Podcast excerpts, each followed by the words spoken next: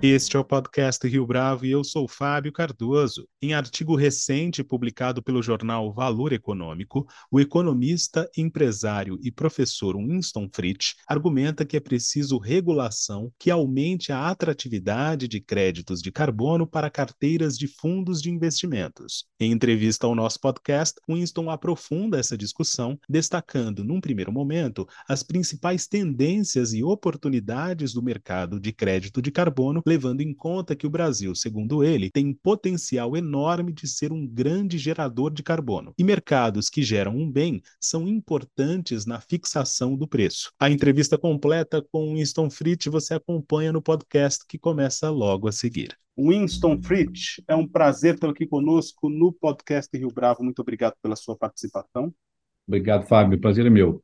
Winston, para a gente começar, quais são as principais tendências e oportunidades do mercado de crédito de carbono? É, essa é uma boa pergunta, porque a visão de oportunidade no mercado de carbono é algo relativamente recente.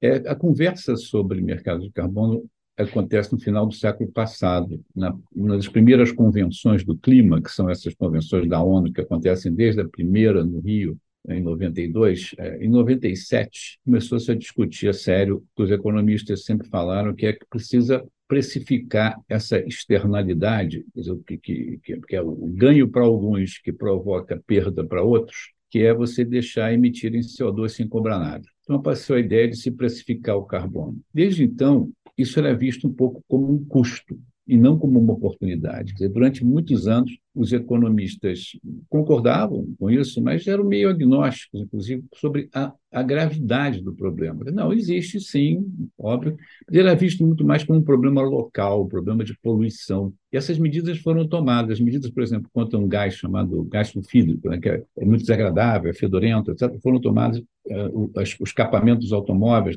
a gasolina foi regulado, o diesel foi regulado para evitar enxofre. Algumas coisas assim foram tomadas, mas uh, isso era considerado ok politicamente porque todo mundo sentia uma coisa, fazia mal à saúde. Mas o problema do CO2, é, dos gases de efeito estufa, né, mais geralmente falando, mas especialmente o CO2, o metano, que são gases que provocam uma captura do calor gerado pelo impacto do Sol na Terra, aumentam a temperatura da Terra. Isso já era conhecido, de fato, pela ciência há muitos e muitos anos, mas medido a partir da década de 50, 60, no laboratório no Havaí, e medidas consistentes disso durante anos. Mas isso também não era muito ligado a mudanças climáticas, porque não se via muita ligação. Havia, obviamente, uma tendência, mas não havia uma, um consenso científico, porque a modelagem ainda era muito complexa. Você tinha.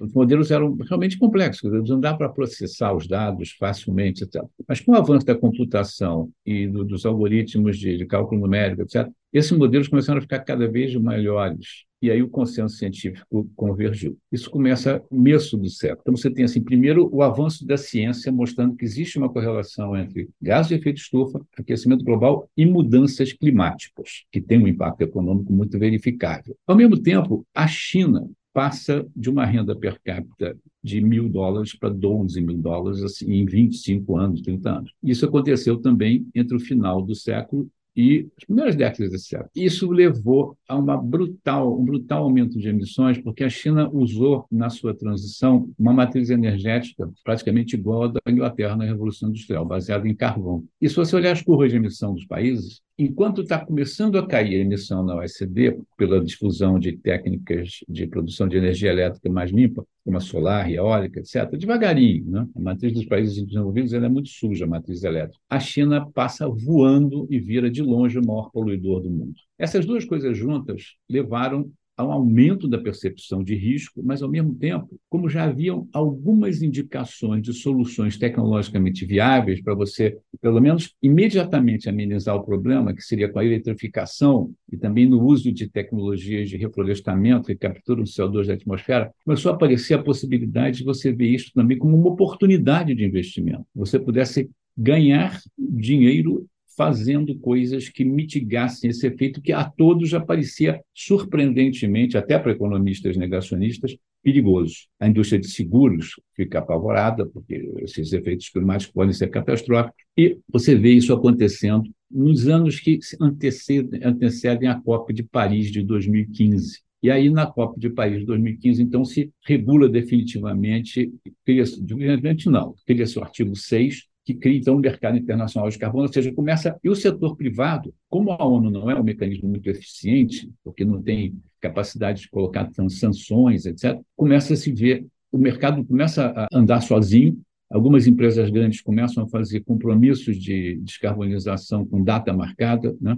Esses componentes de net zero, prometem ficar zerados em carbono, seja reduzindo as emissões, seja comprando créditos que dizem de projetos que vão abaixar as emissões e criam um mercado de carbono isso tudo passa a ser uma oportunidade. Isso é muito recente, Fábio, muito recente. Mas a história é uma história de evolução, pouco a pouco, de um problema que já era identificado como grave cientificamente há décadas, mas até, mas como um problema de política, pelo menos desde a Conferência do Rio de 92. Ou seja, é, a urgência climática é que passou a nos mostrar, junto com algumas soluções que já existiam, que isso pode ser uma oportunidade de negócios. Muito bem, Winston. É, você publicou um artigo no Valor Econômico na semana passada que discute, entre outras coisas, que o sistema da União Europeia é um exemplo de sucesso a ser seguido neste aspecto dos créditos de carbono.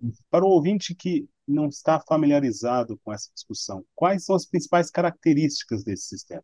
Interessante. A União Europeia realmente foi a primeira que, em 2005, montou um esquema nacional, se você considerar, considerar a União Europeia como um governo, de um tipo de precificação de carbono. Deixa eu dar um passo atrás. Existem três formas de precificar o carbono. Uma é colocar um imposto, simplesmente coloca uma taxa de emissão de CO2. Identifica o emissor, quer dizer, todo mundo que compra um carro tem que pagar uma, um imposto para usar o carro, porque aquilo pode se medir a emissão de carbono desse carro. Essa é uma forma que existe em muitos e muitos países, mas não é assim, a melhor forma tecnicamente porque se o governo erra a mão, a precificação é complicada. Aí se inventou um mecanismo que é utilizado pela Europa, que eu vou explicar com detalhe, que é o chamado mecanismo de cap and trade, que ele coloca, é, é mais usado para setores de grandes emissões. Por exemplo, na Europa, a eletricidade, que é produzida através de carvão, agora de gás, etc., e alguns outros setores, como cimento, aço. Você pega algumas plantas industriais, um número grande, na Europa tem 11 mil, tanto, e estão aumentando agora, mede a quantidade de, de carbono emitido por essa planta, obriga a redução num determinado período, chamado período de verificação, pode ser três anos, diz, olha, você tem que cair, de acordo com o nosso objetivo de redução das emissões, 10% em três anos. E aí dá permissões para ele emitir esta quantidade. Ele pode fazer programas de adaptação, de, de, de, redução, de mitigação de emissões, reduzir menos, no fim do período, ter esses créditos dados que sobraram, permissões emitir. Ao passo que outros, por exemplo, que não cumpriram as metas, vão ter que pagar. Então, se cria um mecanismo de trocas entre os mais eficientes e menos eficientes. Esse é um sistema bom, porque, na verdade, esses créditos acabam metade na mão do mercado. Tem especuladores que compram uh, de empresas que querem vender logo para fazer caixa, e, e eles acham que, se eles acharem que o sistema vai dar um preço alto, ou seja, mais gente não vai conseguir cumprir, então o sistema vai fazer o, a, permissão para emitir subir o preço, ele compra. Então, metade dessas coisas ficam na mão de especuladores, mas esse é um mecanismo eficiente de você forçar empresas a se ajustarem às metas. Tem problemas, por exemplo, se você errar muito as previsões de, de, de digamos, de demanda normal, que fazem com que as plantas sejam operadas normalmente, mas tem uma grande recessão, o Covid, você, tem uma, você erra, mas aí o governo entra com a mão visível do governo e, e tem um estoque regulador. Em suma, é um sistema de cap and trade que serve para esses setores mais poluentes e é um sistema baseado em preços e não em imposto. Esse, esse é o da União Europeia. Eu estou tentando explicar logo os três na pergunta, para vocês, e depois isso vai, vai voltar. O terceiro são chamados créditos de carbono. Você tem um projeto, ou uma, pode ser um projeto, um projeto do zero, é, ou um projeto de reduzir as emissões de uma companhia, um projeto certificado, quer dizer, pessoas medem a coisa e certificam que este projeto deve reduzir de uma maneira consistente as emissões, e a todo ano se verifica isso e se emitem uh, esses títulos de certificação de créditos de carbono. Repara bem, esse é um crédito de carbono. É uma coisa que não tem, não é um sistema de cap and trade, que é um sistema fechado, mas é um sistema de crédito, tem a ver com o futuro. Se der certo o que o cara está dizendo, por exemplo, uma floresta. Eu planto uma floresta, uma floresta, ao crescer, ela vai extraindo o carbono da atmosfera. Existem certificadores que esse cara vai plantar tantas árvores por hectare, vai cair assim, uh, a coisa e ele emite certificados de carbono. E esses certificados são comprados por estas empresas que então precisam de comprar carbono para os seus compromissos de net zero, de zero líquido, para poder fechar a conta. Então, você cria este mercado, que é chamado mercado de créditos de carbono, que é um caso especial de preços de carbono. Então, você tem três tipos de preços, de maneira bastante geral: o imposto, o cap and trade europeu, que é um sistema bastante interessante, mas parcial, e o outro que vale para qualquer coisa. Qualquer projeto que reduza carbono e que seja certificado, aí a certificação, a integridade do título, a transparência, a verificação anual a cada período é muito importante, porque isso pode até criar um mercado futuro. Né? Como esse projeto promete reduções futuras de carbono, você pode criar até um mercado futuro, como já existe hoje, é enorme, de créditos de carbono. Acho que a minha explicação foi mais geral do que a pergunta, mas eu achei que valia a pena, porque o mecanismo europeu, que aliás existe em outros lugares, existem cap and trade importantíssimos agora na China, tradicionalmente na Califórnia, alguns estados dos Estados Unidos e do Canadá, ou seja, na Nova Zelândia, e o Brasil tem uma, um projeto de lei para instaurar um, processo, um processo desse. Ou seja, o cap and trade é bastante difundido. Né? Além dos impostos que já existem há muito tempo, especialmente sobre combustíveis fósseis. Muito bem, Winston. É, ainda de acordo com o seu artigo, você assinala a não tão reconhecida ação dos empreendedores e técnicos brasileiros que tiveram um papel central no desenvolvimento de projetos que usam os nossos ativos ambientais. Minha pergunta aqui é a seguinte: qual é a importância desses projetos, tendo em vista o que o fez o governo brasileiro? Essa é uma pergunta muito importante. Eu fiz esse parágrafo no artigo para chamar a atenção que existem, digamos assim, os soldados esquecidos. Sabe essa coisa que nenhum homem será deixado atrás, coisa que se usa na, na, na infantaria, nas guerras? Essa é uma coisa moral, na verdade. Porque quando se fez o mecanismo de Kyoto, que na Convenção de Kyoto se criou a ideia do, do, do crédito de carbono, e se criou então um negócio chamado Mecanismo de Desenvolvimento Limpo, que era para ajudar países em desenvolvimento. A China, a Índia, o Brasil fizeram então vários projetos de retirada de carbono na atmosfera que eram certificados na ONU, processo extremamente complicado, e tinham direito a receber créditos de carbono se fossem vendidos. E havia demanda para isso dentro do mecanismo de desenvolvimento limpo. Então, no Brasil, a maioria dos projetos foi de pioneiros brasileiros no desenvolvimento de energias alternativas, biomassa, fotovoltaica. E esses projetos, eh, algumas de floresta, de, de, de reflorestamento, e esses projetos foram, assim, em número muito grande. Vários deles, ah, em 2012, quando o mecanismo de Kyoto entrou em decadência por, por, por, várias razões, especialmente porque os Estados Unidos saíram da, da Convenção do Clima e tal, quer dizer, não, não ratificaram o Acordo de Kyoto, na verdade. E esses projetos perderam valor, ficaram projetos uh, mortos. Né? Mas agora, na hora de regular o artigo 6 na Convenção, na COP de Glasgow, de, de 2021, houve a decisão de que, para os projetos que existiram entre 2013 e 2020, numa janela, na janela recente, até a COP, desde 2013, quer dizer, entre o fim de Kyoto e o começo agora do artigo 6, que é um novo Kyoto, se você quiser, mas muito mais elaborado, que é do Acordo de Paris, que vai validar créditos internacionais de carbono, etc esse, esse, artigo 6 é muito importante, depois a gente vai voltar a falar dele. Esses projetos velhos podem ser validados pelos seus governos e virarem iguais aos novos do artigo 6. Na verdade, até sem ajustes correspondentes, etc. Ou seja, há uma oportunidade, e se os governos dos países quiserem, até acredito que é do final deste ano, eles têm que dizer: olha, esses projetos valem sim. E valem, por exemplo, para ajudar o Brasil a cumprir a sua contribuição acertada na ONU, etc. Ou seja, o governo brasileiro tem que carimbar esses projetos como projetos válidos. Isso eu acho uma coisa muito importante, porque é, é para dar credibilidade, para dizer que no Brasil as coisas valem. Esses empresários gastaram dinheiro, fizeram esses projetos, muitos deles, inclusive, que, que foram reconhecidos na época, que estão recebendo créditos de carbono, antes da janela fechar em 2012, recebem montantes importantes do, do projeto em créditos de carbono, uma receita adicional importante. Então, eu acho que eu, eu coloquei ali para lembrar o governo que não adianta regular só o para frente. Tem que tomar cuidado que tem esses soldados aí da empreendedores originais que merecem, apenas com uma decisão do governo, validar esses créditos e a gente zera o taxímetro, por assim dizer, com esses empresários. Winston, e o que o Brasil precisa fazer, então, para encontrar, digamos assim, o seu destino e criar um mercado doméstico de créditos de carbono?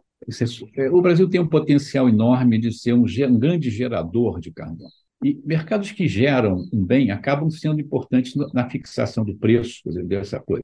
Mercados de café, por exemplo, assim, o pessoal olhava para o preço do Santos 4 durante muitos anos, não se fazia preço de café. Soja brasileira é um price maker. Então, dizer, se você tiver um grande mercado de crédito de carbono, o Brasil vai ser um price maker, vai ser um mercado importante. Esse mercado vai ser global, né? como, como todos os mercados de commodities. Você vai ter, o crédito de carbono vai ser praticamente uma commodity, se você pensar assim, uma tonelada de carbono é um crédito de carbono. Como é que você faz isso? Você faz isso de duas maneiras. Primeiro, cumprindo a sua contribuição nacionalmente definida, que é o que permite você, a partir daí, vender internacionalmente esses créditos de carbono gerados por projetos que são ativos ambientais e incentivar esses projetos. Quais são esses projetos? São projetos que o Brasil tem grande vantagem competitiva climática, é projetos de reflorestamento e projetos ligados à energia limpa e, assim, o complemento da energia limpa no futuro, que é o hidrogênio verde que é produto de energia limpa. Você, basicamente, energia limpa mais água, você gera hidrogênio verde, que é o, não só o combustível do futuro, como também um redutor industrial muito importante. Ele vai substituir o carvão na produção de aço, vai poder produzir também,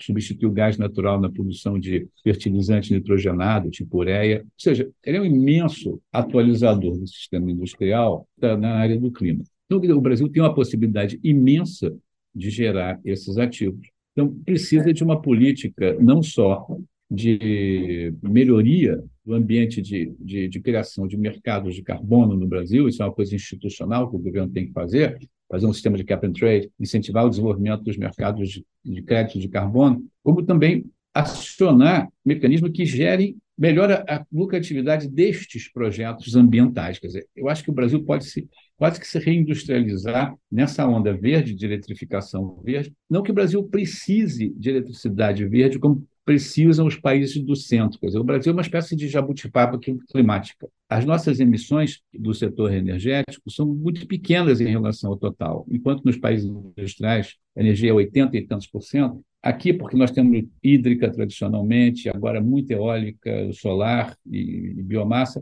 é o contrário, mais de 80% são dessas fontes, 90%. O que no Brasil gera emissões eh, são, infelizmente, o, desmatamento da Amazônia, que gera 40% das nossas emissões, e o metano expelido pela vaca, né, na, na, pelo, pelo boi, né? Nós temos uma, uma, enorme rebanho bovino e ele gera metano para burro pela boca. Né?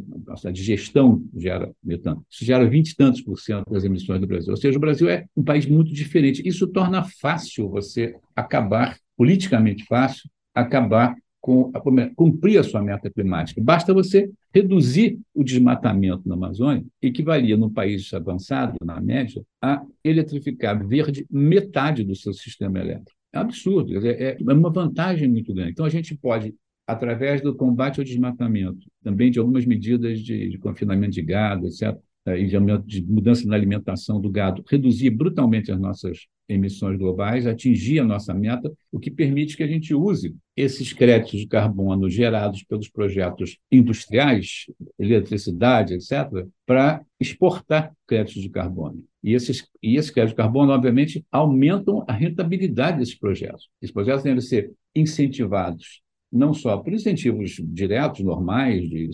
financiamento barato, é, incentivos fiscais, etc., mas pela regulação de mercado de carbono a nível global e nacional. O Brasil tem que também atuar nos fóruns multilaterais para acelerar a regulação disso, que se espera seja completada agora na COP de Dubai, em novembro. Então, a partir daí, você pode ter o crédito carbono como um incentivo adicional a esses projetos. É mais grana na receita dos projetos. Se você faz um projeto agrícola que tenha, por exemplo, sequestro de carbono nele, você bota uma outra safra.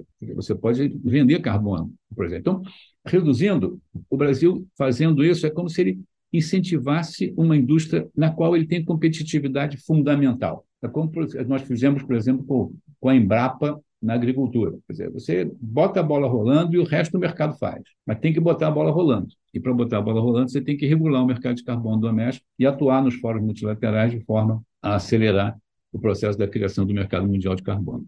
Agora, Winston, na sua avaliação, a mudança no governo federal, mais especificamente da orientação do Ministério do Meio Ambiente, é chave para o aproveitamento dessa janela de oportunidade? É fundamental. A mudança do, do, do governo do Jair Bolsonaro para o Lula é uma mudança da água para o vinho. O Bolsonaro foi um negacionista genérico de Covid e de clima, praticamente o governo inteiro. No final, oportunisticamente, porque tinha homens, alguns inteligentes no Ministério, viram isso, quando os economistas começaram a falar, opa, tem uma oportunidade aí, e o setor privado começou a falar, o governo, você não vai olhar essa oportunidade, não. Eles tentaram passar, o último ano do governo, o último semestre do governo Bolsonaro é muito engraçado, é cheio de medidas verdes atrapalhadas, assim, correndo, fazendo um decreto que tinha que ser lei. Mas o Lula não. O Lula, na hora que ele chama, ele chama Marina Silva, reata, digamos assim, a relação com Marina e dá a ela um protagonismo absurdo na sua formação de uma coalizão para poder lutar a eleição, que vai desde chamar Alckmin para vice a chamar Marina para ser a dona da política do meio ambiente, ele dá um sinal claríssimo.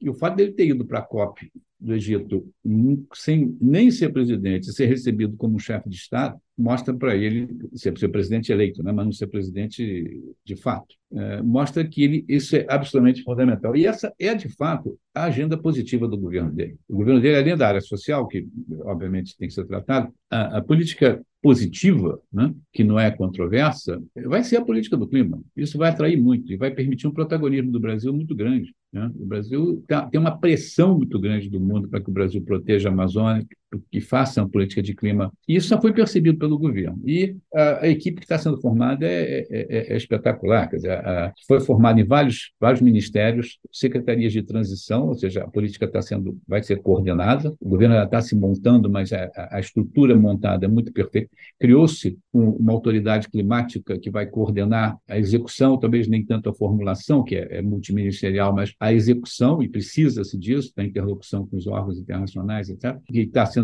vai ser gerenciada por gente muito boa. No Ministério de Relações Exteriores, a secretaria está na mão de um embaixador extremamente competente, é, o André Corrêa do Lago. A secretária de transição do próprio Ministério de Meio Ambiente da Marina Silva é a Ana Antônio, uma pessoa também, uma estrela nesse, nesse meio mais privado né, do, do filantrópico, é, com enorme trânsito internacional nessa área, que vai dar muita credibilidade às políticas brasileiras. Ou seja, está se formando um time que é essencial para você fazer uma política boa e coordenada, e existe vontade política. Então, estou muito uh, otimista, é claro que não houve ainda muito, muita coisa anunciada, porque é um governo que está tá remontando uma máquina que não existe, e que, de certa maneira, foi até, em alguns, em alguns lugares, destruída. Por exemplo, o Ministério do Meio Ambiente é um, é um que tem que ser remontado do zero e, e remodelado. Na verdade, não é nem culpa tanto do Bolsonaro. Ele não foi ainda montado como se precisa para liderar a transição climática. Uma última pergunta, Winston como a pressão da opinião pública em geral e dos ambientalistas em particular, a propósito das mudanças climáticas, pode acelerar ou atrasar a criação do mercado de crédito de carbono? Olha, eu acho que é absolutamente fundamental isso, isso a, a, a, opinião pública. O problema da transição climática é um problema de, que tem efeitos distributivos, como chamam os economistas. Tem perdedores e ganhadores. Embora todo mundo seja ganhador, né, porque você evita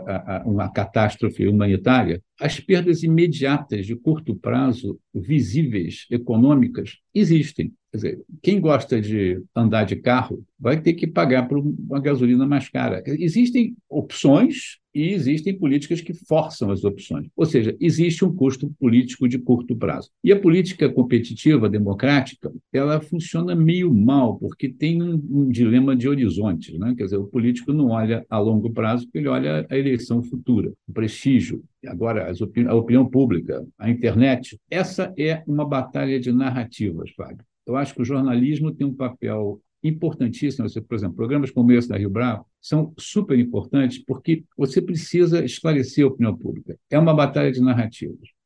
Tem que se ganhar do negacionismo e esse jornalismo climático é algo que tem que crescer né? pessoas interessadas no tema, veículos interessados no tema, e, obviamente, dando informação correta, informação interessante, vão ajudar e vão criar a pressão de opinião pública necessária para fazer os políticos olharem a mais longo prazo. Há horas que os políticos olham a longo prazo, tomam riscos de popularidade. Por exemplo, para você fazer um plano real, um ajuste fiscal, são coisas que, se der errado, você tem um risco reputacional, mas você tem que pensar que você está ali aquele mandato foi dado para você tomar decisões certas, não decisões populares.